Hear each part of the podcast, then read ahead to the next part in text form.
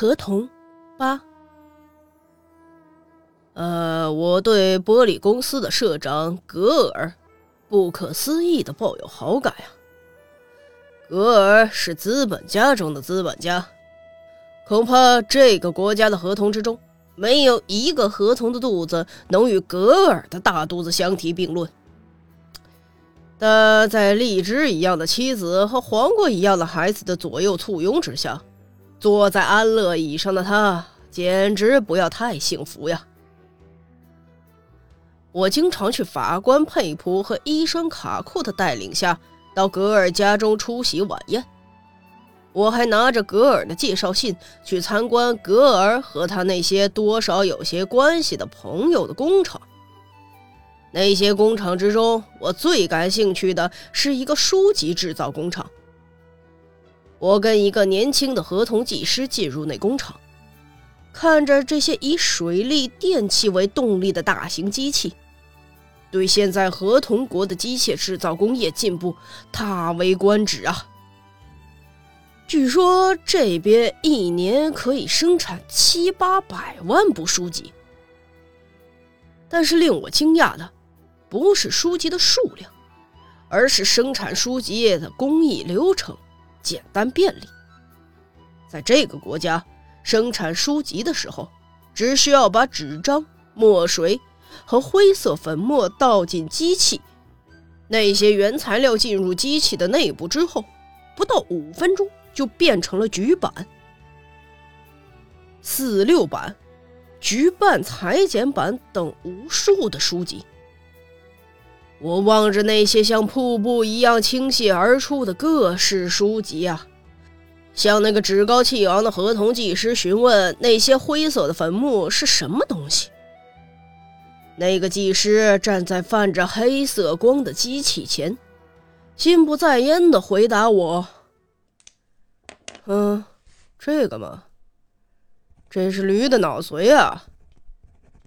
嗯，把它干燥之后变成粉末，实价是一吨两三分钱。哎。”当然了，这样的工业奇迹不只出现在书籍制造的公司、绘画制造公司、音乐制造公司也是这样。其实，据格尔所言，这个国家平均一个月就有七八百种新机器的发明，这些机器都可以不依靠人的力量而作用，进行大量的生产。因此，被解雇的职工数量不小于四五万呢。然而，这个国家每天的晨报上从来没有出现过罢工的字眼，我觉得这非常奇怪。有一次，借着普佩和卡库在格尔家共进晚餐的时机，我询问了其中的原委。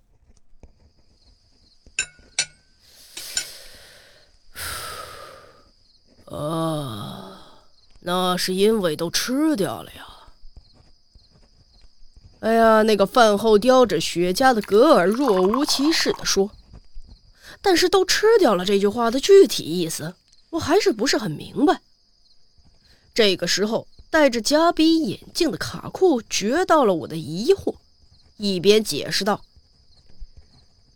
把那些职工都杀了。”把肉当成食品使用，你看看这里的新闻，这个月解雇了正好六万四千七百六十九名员工，因此肉价也随之大幅下跌。啊，职工就默不作声的等待被杀吗？骚乱也没有办法，因为有职工屠宰法。站在山桃盆后面，一脸愤怒的普佩又说道：“我当时也感到不是很愉快，但主人公格尔自然不用说，连普佩和卡库好像也觉得这是理所当然的。”现在卡库一边笑一边嘲讽道：“嘿呀，总之。”国家出面解决饿死、自杀等麻烦，只是闻闻有毒的瓦斯，没有什么大的痛苦的。可但是吃那些肉的，别开玩笑了。马古听了，马古听了会放声大笑的。你们国家第四阶级的女人，不也沦为妓女了吗？吃职工的肉就那么义愤填膺？是感伤主义在作祟吗？格尔听了我们的交谈，从容的劝我吃手边桌子上的三明治。怎么样，来一块？这也是职工的肉。我当然吓得目瞪口呆啊！不，不仅如此，我从格尔家的客厅夺路而逃，将普佩和卡库的笑声远远抛在身后。那正好是一个看不见丝毫星光的漆黑夜晚。我一边在黑暗之中往家走，一边在路上呕吐不止。透过那夜光，还能看到我白色的呕吐物。